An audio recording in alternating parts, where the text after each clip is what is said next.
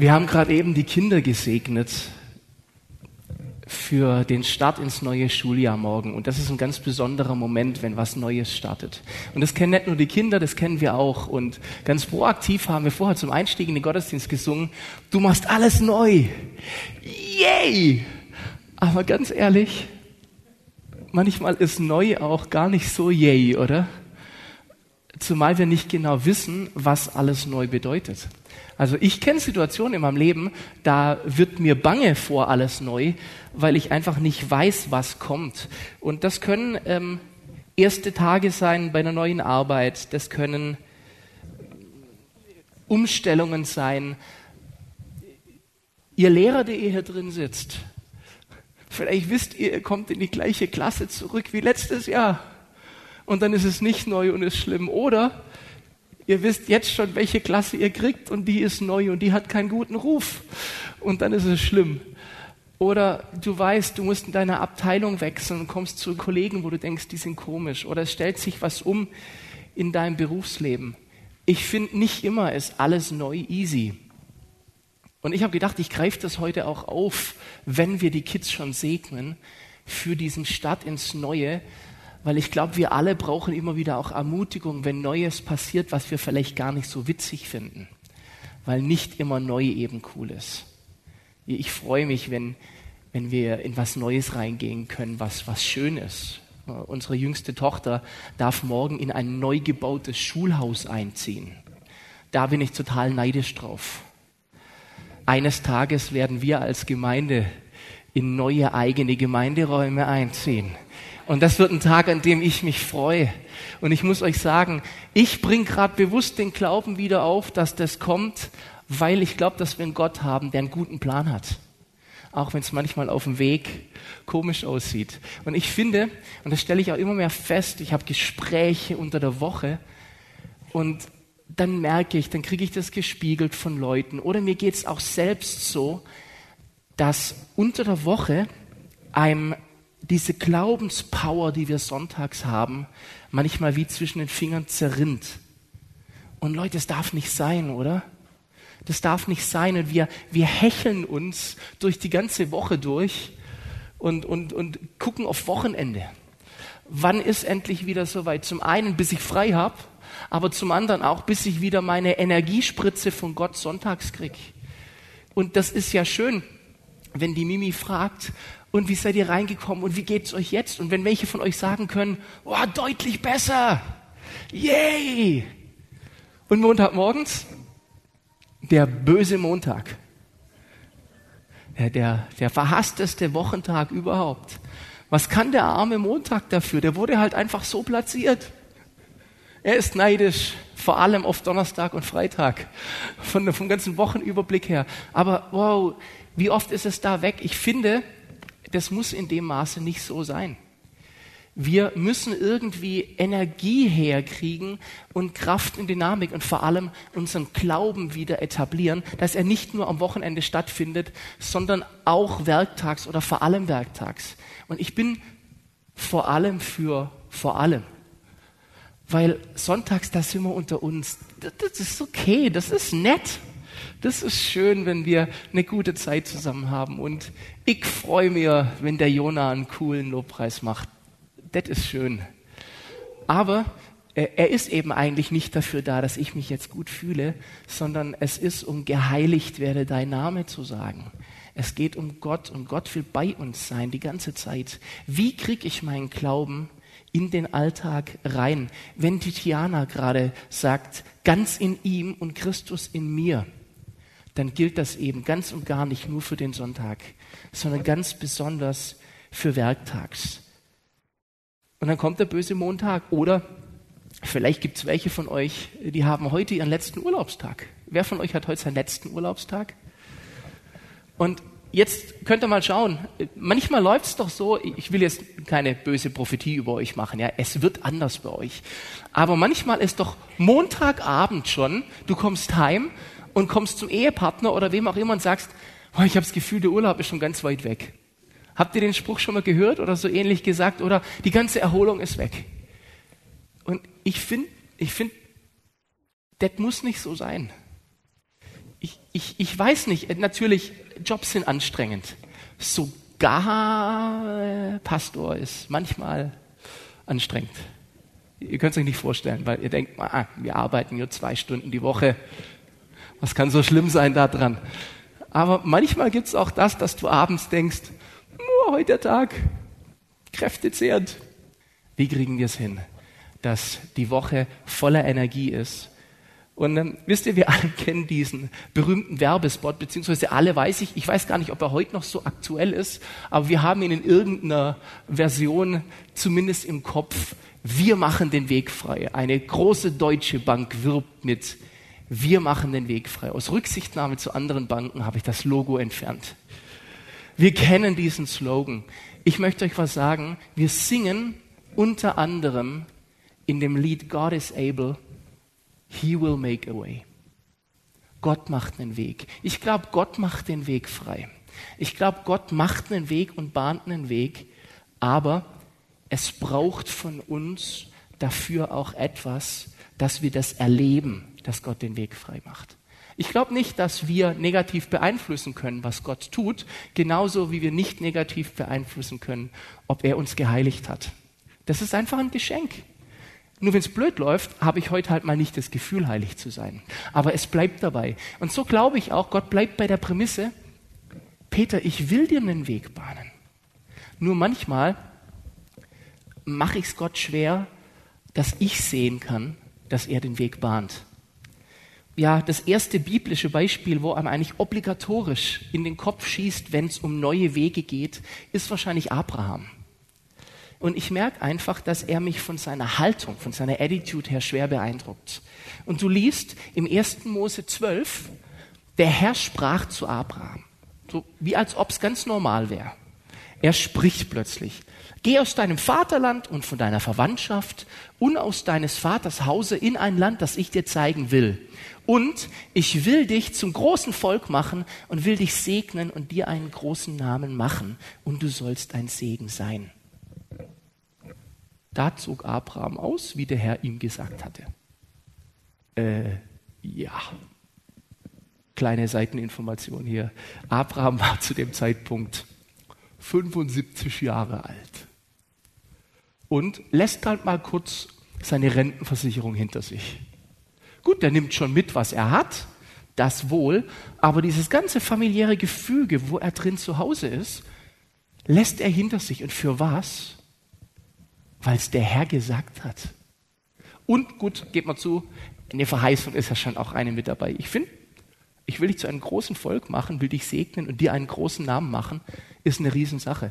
Passt auch gar nicht so zu diesem manchmal sehr falsch demütigen Denken, das wir Christen haben. Gott sagt da sogar nicht nur zu Abraham, ich will, dass mir ein großer Name gemacht wird durch dich, das passiert auch, sondern er sagt, Abraham, ich will sogar dich zu einem großen Namen machen. Gott ist so cool, wir überlesen manchmal solche, äh, das ist ja nur ein Buchstabe, ob dich oder mich. Aber ich finde das schön und Abraham tut's und es beeindruckt mich und ich sehe, das Schlagwort dahinter ist Vertrauen. Und Gehorsam wahrscheinlich auch ein Stück weit. Er tut einfach, wie ihm gesagt wird, aber ich glaube, ihm fiel es leicht zu tun, was gesagt wurde, weil auch Vertrauen drin war. Wenn Gott der Allmächtige das zu mir sagt, dann hat der auch vor, einen Weg zu bahnen dann macht er auch eine Tür auf. Sehe ich die? Nein, denn in ein Land, das ich dir zeigen werde. Habt ihr mal an eurem Navi random eingestellt? Ziel? Ich lasse mich überraschen. Machen wir nicht. Gut, früher, als der Sprit noch 50 Pfennig gekostet hat, damals weiß ich noch nach dem Krieg, äh, da haben die Mimi und ich manchmal das Auto geschnappt und sind einfach losgefahren und an der Kreuzung, wo wir standen und wussten, in die Richtung sind wir noch nie abgebogen, sind wir abgebogen. Du brauchtest definitiv für den Rückweg eine Karte. Aber hin sind wir einfach mal drauf los. Hier passiert aber was anderes. Es geht nicht um einen Sonntagsausflug. Es geht um ein Grundvertrauen, dass Gott zu Abraham sagt, zieh los, ich werde dir zeigen. Und Abraham vertraut und das beeindruckt mich tief als ich mich auf die Predigt heute vorbereitet habe, manchmal wundere ich mich, was in meinem Kopf so vorgeht. Aber ich, merke dann, wie bei mir Dinge getriggert werden und ich, ich arbeite mich in Vertrauen ein und plötzlich poppt ein Lied in meinem Kopf auf, das seit bestimmt 30 Jahren nicht mehr existent war. Und es kam aus der Jugendgruppe, wo ich früher als Teenie hingegangen bin und ich bereite die Predigt vor und habe plötzlich immer auf Gott zu vertrauen, immer auf Gott zu vertrauen, immer auf Gott zu vertrauen. Das ist der beste Weg. Kennt ihr das? Für die MP3-Aufnahmen im Internet mache ich Autotune drauf, damit die Töne wieder drin sind. Und ich dachte, wo, das gibt's ja gar nicht. Wo kommt das her? Wo kommt das her? Aber der Text ist der Hammer und ich merke, irgendwie hat sich das in mich reingesetzt. Auf Gott zu vertrauen ist der beste Weg. Punkt. Es ist der beste Weg und er wird einen machen. Wir haben gerade gesungen, in du machst alles neu. Ich vertraue dir, denn du lügst nicht. Ich traue dir alles zu. Und das setzt voraus, dass es was Gutes ist, was wir glauben. Abraham war ein richtiger Vertrauer. Er hat vertraut, dass Gott einen Weg macht, raus aus Haran, hin in ein Land, das gezeigt wird, ein großes Volk werden mit 75 Jahren und ohne leibliche Nachkommen. Finde ich beeindruckend. Weiß nicht, da ist biologische urmäßig schon ganz schön schwierig. Die Bibel ist voll von gottvertrauenden Helden und das sind interessanterweise die Geschichten, die wir super gern lesen. Nur glaube ich, dass es für jeden von den Helden und Heldinnen ja eine Entscheidung gab. Was mache ich mit dem, was Gott mir ansagt? Setze ich mein Vertrauen da rein oder tue es nicht? Samuel, der große Prophet. Die Geschichte fängt an mit Samuel. Samuel. Rede, Herr, dein Knecht hört. Damit fängt das Ding an. Wow, was für eine Attitude. Petrus und sein Fischzug. Auf dein Wort hin. Ich kann mir zwar nicht vorstellen, was du Wanderprediger vom Fischen verstehst, aber auf dein Wort hin. Und dann kommt dieser gewaltige Fischzug. Ich habe noch irgendwie an 2. Könige 5 denken müssen. Naaman, kennt ihr diese Geschichte? Dieser Heerführer des Königs von Aram, der Aussatz hat und seine Frau hat dieses israelitische Dienstmädchen und die kommt irgendwann und sagt zu ihr Herrin, du, ich hätte eine Heilungsmöglichkeit für deinen Mann. Es gibt da diesen Propheten in Israel und dann pilgert Naaman tatsächlich dahin zu Elisa und statt dass Elisa ihm die Hände auflegt und ihn gesund macht, sagt Elisa, beziehungsweise lässt ausrichten, was ich auch ziemlich geil finde. Das heißt, das ist schon demütigungsmäßig eine große Nummer. Er soll mal in Jordan gehen und da soll er mal siebenmal sich untertauchen und gut ist. Wow. Der Heersoberste von Aram. Hm? Ich denke mir, der steht dann so am Jordan, guckt rein, denkt sich, vor meinen Dienern, und dann kommen ihm die Diener, als er sich aufregt und sagt, nö, nö. Sagen, komm schon, wenn man dir gesagt hätte, du musst da richtig viel Asche für löhnen, hättest du es gemacht? Ja. Aber da rein, nö. Und die bringen ihn dazu, dass er es tut. Und er taucht sich siebenmal unter und ist von seinem Aussatz geheilt. Aber er musste eine Entscheidung treffen. Und zwar zu einer ziemlich komisch klingenden Aktion. Ich glaube, dass manchmal Gott uns komisch klingende Aktionen zumutet und will, dass wir ihm vertrauen. Mose am Schilfmeer, 2. Mose 14. Das ist die absolute Katastrophe. Du, du hast es hingekriegt nach diesem Riesenplagen hin und her gedöns und gehst nach vorn und, und stellst dich hin und du ziehst mit deinem Volk endlich aus und kommst an diese Wand Schluss ist. Und dann kommen noch die Ägypter hinterher und es ist vorbei. Leute, da gibt es für unsere Fantasie einfach keine Möglichkeit, keine Option mehr. Es ist vorbei. Kennst du Situationen in deinem Leben, da ist es vorbei. Es ist durch. Physikalische Grenzen. Wisst ihr, dass wir einen Gott haben, der keine Grenzen hat und keine Limits? Glaubt das mal besser, weil es ist gewaltig. Wer hätte denn das auf dem Schirm gehabt, dass sich ein Meer teilt und ein Volk trockenen Fußes hindurch kann? Und ich mag es, wie Mose reagiert, als das Volk wiederkommt mit seinem Mimimimi, was wir in der Vergangenheit schon hatten. Mose aber antwortete dem Volk, fürchtet euch nicht, der steht vor der gleichen Wand wie die anderen. Fürchtet euch nicht, seht und steht und seht die Rettung des Herrn, die er euch heute bringen wird. Der Herr wird für euch kämpfen, ihr aber werdet still sein. Man kann das Stillsein sogar übersetzen mit untätig bleiben. Das ist okay, der Herr wird's machen. Leute, das ist ein guter Grund zu singen. So groß ist der Herr. Und dann macht sich das Meer auf und die gehen durch. Die legen sich ins Bett, schlafen und über Nacht weht ein Wind und die denken schon, oh, heute ist im Zelt ungemütlich und wachen morgens auf und es ist ein Weg durchs Meer. Das ist beeindruckend. Wir haben den gleichen Gott. Wow. Und ich glaube, dass wir vertrauen müssen und Vertrauen macht den Unterschied. Wir lesen im Jakobusbrief, die Schrift erfüllt sich und über Abraham wird gesagt, er glaubte Gott und es wurde ihm zur Gerechtigkeit gerechnet und er wurde Freund Gottes gemacht. Und der Punkt, an dem es sich entscheidet, ist das Vertrauen und Glauben. Das ist der Punkt, an dem es sich entscheidet. Und das ist manchmal vermutlich nicht ganz einfach. Wenn du gerade in deinem Leben ein Schilfmeer vor dir hast. Peter, nein, es ist aus. Super Geschichte mit Schilfmeer. Aber meins ist eine andere Nummer. Meins lässt sich nicht trennen. Dann möchte ich sagen, ich glaube, He will make a way. Gott findet einen Weg. Und in jedem Fall ist es gut, wenn ich vertraue, dass mein Gott das letzte Wort hat.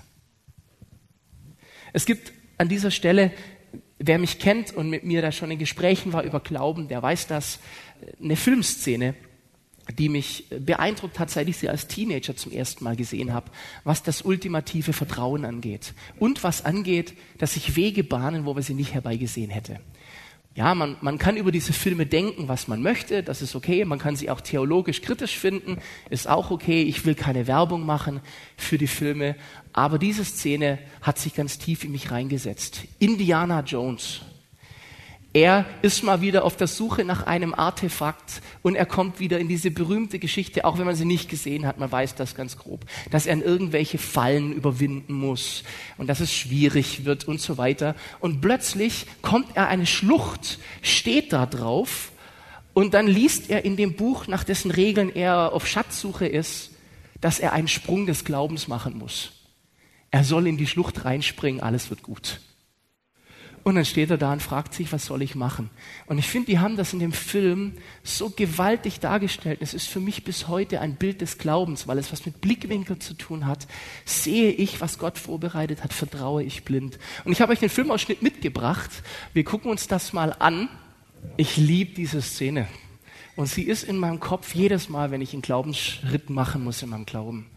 Denn ich glaube, ganz viel hat mit unserem Blickwinkel zu tun, wisst ihr? Wir sehen oft aus unserem Blickwinkel nicht, was sich auftun kann und Gott ist da.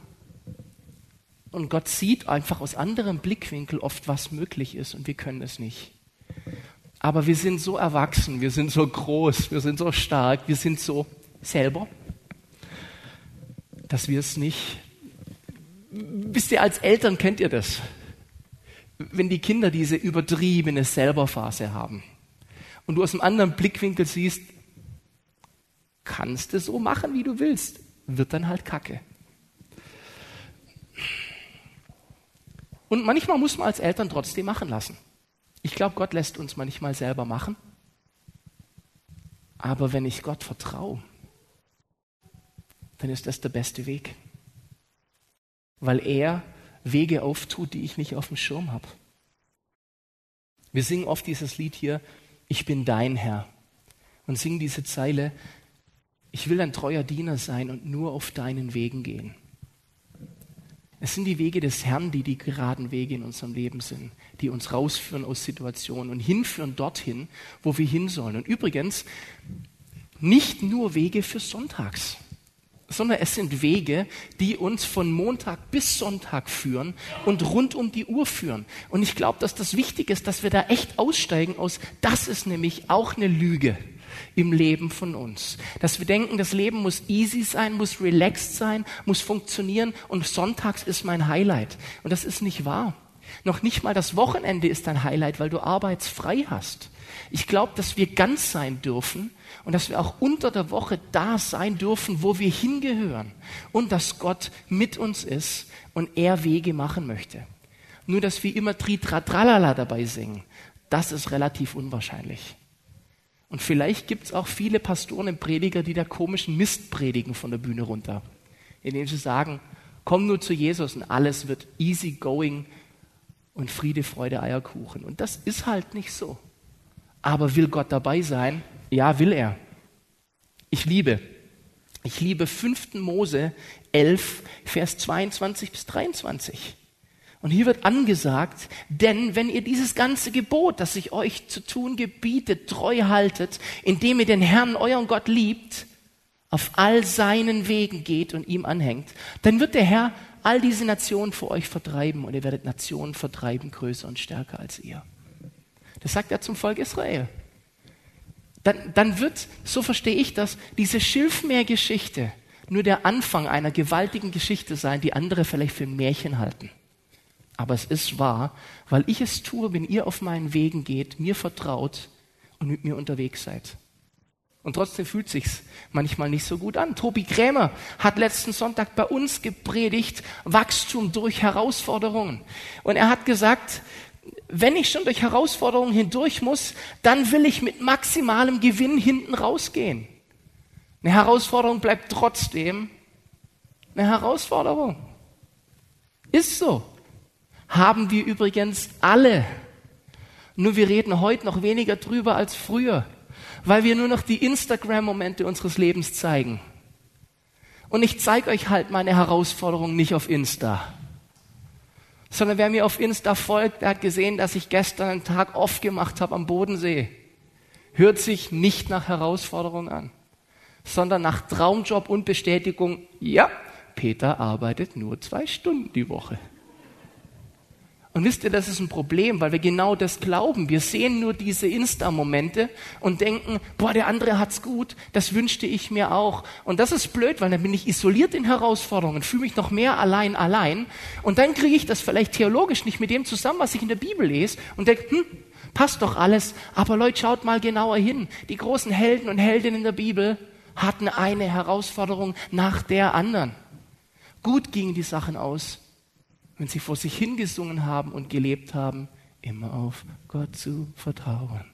Dann hat es funktioniert, denn das ist der beste Weg. Tobi hat letzte Woche gesagt, er findet, wenn ich in Herausforderungen stehe, nicht mehr die Frage, warum, Herr, warum, sondern wofür, Herr, wofür wichtig. Und ich glaube, dass Gott Dinge, die einfach realistisch gesehen großer Mist sind, veredeln kann und was Gutes daraus werden lassen kann. Aber ich muss mich entscheiden, es in seine Hand zu geben. Was, wenn es gar nicht darum geht, dass ich ein super luxuriöses und leichtes Leben habe? Was, wenn bei aller Leidenschaft für Social Media, was ich auf Instagram sehe, eigentlich eine große Lüge ist, weil es nur ein sehr beschränkter Teilausschnitt ist und kein Leben so funktioniert? Und was, wenn noch nicht mal eigentlich Gottes Ziel für uns ist, dass du ein Instagram-Leben führen sollst. Sondern was, wenn es um Montag bis Freitag geht und der Sonntag eine Insel ist, wo wir Gott verherrlichen, weil er es wert ist, aber ich unter der Woche dieses Leben mit Gott gehen soll, um wohin zu kommen, wo er es hinbestimmt hat und wo er weiß, das ist der beste Weg. Aber dieses Wofür interessiert mich. Was willst du draus machen? Was, wenn es gerade um deinen Kollegen Nervensäge geht oder um deinen cholerischen Chef und er durch dich heute einen Impact haben soll und eine Begegnung mit dem lebendigen Gott? Denn du bist Repräsentant seines Königreichs. Ich zitiere nochmal Tiana. Ich in ihm und er in mir. Christus in uns, die Hoffnung auf Herrlichkeit. Vielleicht ist es einfach auch die Hoffnung auf Herrlichkeit für die Menschen um dich herum, dass du Jesus in dir trägst und dorthin trägst, wo du bist. Gibt trotzdem Warum-Momente. Und trotzdem sieht es manchmal gewaltig nach einer Wand aus. Aber es macht einen Unterschied. Abraham wird von Gott gesegnet. Wofür? Sicher auch für ihn, aber auch, um ein Segen zu sein. Klar, ich, ich glaube, Gott liebt uns so, dass er einfach schon Lust hat. Wenn er den Stefan sieht, dann, dann kitzelt es ihn schon. Und, und er sagt, oh, Stefan, yes, ich habe wieder eine coole Segnung am Start. Und die Engel stehen daneben und sagen, oh, Gott der Vater ist gerade wieder im Segnungspapa-Modus. Einfach weil er so vernarrt in seinen Sohnemann ist. Ich laufe manchmal abends am Bett meiner Kleinen vorbei und ich denk so, und ich sie sehe. Und manchmal frage ich sie, sag mal, ich habe eine Frage an dich. Und sie, was? Ähm, darf ich dir in die Backe beißen? Dann guckt sie mich meistens an und sagt, äh, nein. Und manchmal, manchmal mache ich es trotzdem. Einfach weil, weil ich sie so lieb habe. Und ich glaube, unser Papa ist so. Manchmal will er einfach nur segnen, weil er dich anschaut und sagt, ich liebe dich und, und, du kriegst. Aber es ist auch, damit ein Segen aus dir rausgeht. Und wisst ihr was, dieser Segen ist nicht dafür da, um ihn auf die Bank zu legen und Zinsen anzuhäufen. Kriegt man eh kaum noch welche für. Ich glaube, wir dürfen und sollen mit diesem Segen brassen. Wir dürfen ihn ausgeben und dafür ist er da, damit andere daran Anteil haben. Und wenn wir an der Quelle des Segens bleiben, dann geht er uns nicht aus. Das heißt, wir haben mal was, womit wir brassen dürfen. Wäre das nicht cool, wenn wir als Gottes Mannschaft fürs Segen brassen berühmt wären? Ich glaube, dafür sind wir geschaffen. Ich komme nicht umhin bei dem Thema, die bekannt berühmte Bibelstelle aus Psalm 37, Vers 5 zu zitieren. Befiehl dem Herrn deine Wege und hoffe auf ihn, er wird's wohl machen. Oder fast noch besser die Elberfelder Übersetzung. Wälze auf den Herrn deinen Weg und vertrau auf ihn, so wird er handeln. Er wird handeln. He will provide. Er wird versorgen. 1. Petrus 5, Vers 7. All eure Sorge werft auf ihn, denn er sorgt für euch. Gott ist da, nimm seine Hand. Der Phil hat es vorher gesagt, als er diesen Psalm zitiert hat. Er nimmt meine rechte Hand. Ich fand schön, wie Phil, wo auch immer du gerade bist, den Kindern zugesprochen hast. Vielleicht spürt ihr unter der Woche so ein Druckgefühl in der Handfläche. Das ist dann, wenn dein Papa dich an der Hand nimmt. Das gilt nicht nur für Kinder. Ich glaube, er will einen Weg machen. Die Frage ist doch, frage ich auch danach, was Gottes Weg für mein Leben ist? Oder liege ich noch dieser Täuschung auf, mein Leben soll von einem Instagram-Moment in den nächsten gehen? Mein Leben muss easygoing sein. Und Sonntag ist die einzige Möglichkeit, Lichtblick zu haben. Entweder wenn ich im Gottesdienst eine coole Berührung in der Anbetungszeit habe oder wenn ich den Gottesdienst schwänz und im Grünen draußen irgendwo meinen schönen Moment habe. Und wisst ihr was? Weder noch ist der Sinn der Sache. Du darfst beides. Du darfst im Grünen oder auf den Bergen oder am Wasser oder in deinem Hobby.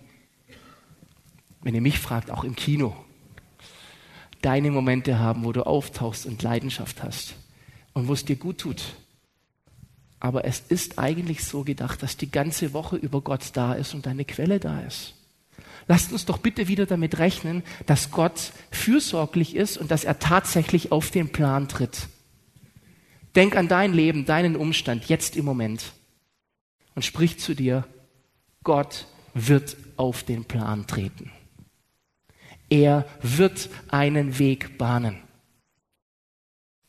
Und wenn ihr ganz lieb zu mir seid, dann sprecht mir das ab und zu unter der Woche zu. Weil ich brauche es auch, dass Menschen da sind, die sagen, Peter, erinnere dich an deine Predigt vom 9.9.2018 und glaub es selbst. Es fällt uns schwer, es zerrinnt uns zwischen den Fingern und doch ist es die Wahrheit. Glaube und im nächsten Step und wir sind wieder bei Indiana Jones. Sei mutig. Es ist verrückt. Es ist total bescheuert, weil du es nicht siehst. Aber mach diesen Schritt ins vermeintliche Nichts hinein, denn du trittst nicht ins Nichts. Der Herr ist da. Aber diese Schritte, die musst du tun. Es kam kein Lift, der ihn unter die Arme gehoben hat und drüber gehoben hat, sondern er musste einen Schritt tun ins Blinde rein. Und das mutet uns Gott interessanterweise zu. Deswegen mag ich die Metapher ganz gern aus diesem Film. Das mutet er uns zu. Den Schritt machst du. Und du kannst das. You can do it. Just do it. Tu es einfach. Wachse im Glauben und geh. Ich traue es dir zu. Ich möchte euch eine Hausaufgabe mitgeben. Machen wir nicht so oft den Gottesdienst. Ich glaube, dass es ein Gewinn für euch ist, wenn ihr es umsetzt. Und zwar, bitte, lest euch den Psalm 37 heute noch komplett durch. Macht das. Fotografiert es ab. Ich greife einfach Stefan Lehnerts Predigt auf vor zwei Wochen. Leute, wir lesen zu selten in der Bibel. Wir, wir hangeln uns von Sonntag zu Sonntag und von MP3 zu MP3. Ja, ich weiß, viele von uns hören ja ganz viele Predigten online. Aber ihr wisst schon, dass ihr daheim so die Quelle von Gottes Reden irgendwie im Regal verstaubt. Und da gibt es diese App. Lasst es wieder lesen. Das ist der Hammer. Und Psalm 37, das ist so ein Gut-Tu-Ding. Und Gottes Wort ist voll davon. Genießt es. Macht euch was Gutes zum Trinken nebenher auf. Und nehmt als Balsam für eure Seele, was Gott für euch vorbereitet hat. Gott ist immer da. Gerade auch werktags. Und er bahnt einen Weg. Er will deinen Weg bahnen. Jesus sagt, und wir lesen in Matthäus 28, Vers 20, ich bin bei euch alle Tage bis an der Weltende. Immer. Er ist immer da. Es gibt keine Ansage, denn siehe, ich bin bei euch. Sonntags. Es heißt alle Tage. Und es meint, so glaube ich, vor allem werktags. Vor allen Dingen werktags. Leute, fangt wieder an zu etablieren, Zweierschaft mit Gott zu haben. Trickst euch aus, wenn ihr nicht der Typ seid, der um vier Uhr morgens aufsteht. Ist okay. Kauf dir eine gute Worship-Platte, lass dich in Anbetung reinlegen auf der Weg zur Arbeit. Gönn dir ein paar Minuten off, wo du raus ins Grüne läufst und dich laut mit deinem Papa unterhältst. Ich bin sicher nicht der Ökotyp par excellence, aber auf einem freien Feld zu stehen und laut mit Gott zu reden und du siehst, dass niemand drumherum ist, ist super. Und gibt ein ganz besonderes Gefühl. Gönn dir diese Momente. Du kannst sie unter der Woche haben, aber nimm sie dir und dann geh im Vertrauen Schritte. Gehe mutig die Schritte und vertrau auf sein Handeln. He will make a way. Befiehl dem Herrn deine Wege und hoffe auf ihn. Er wird's wohl machen.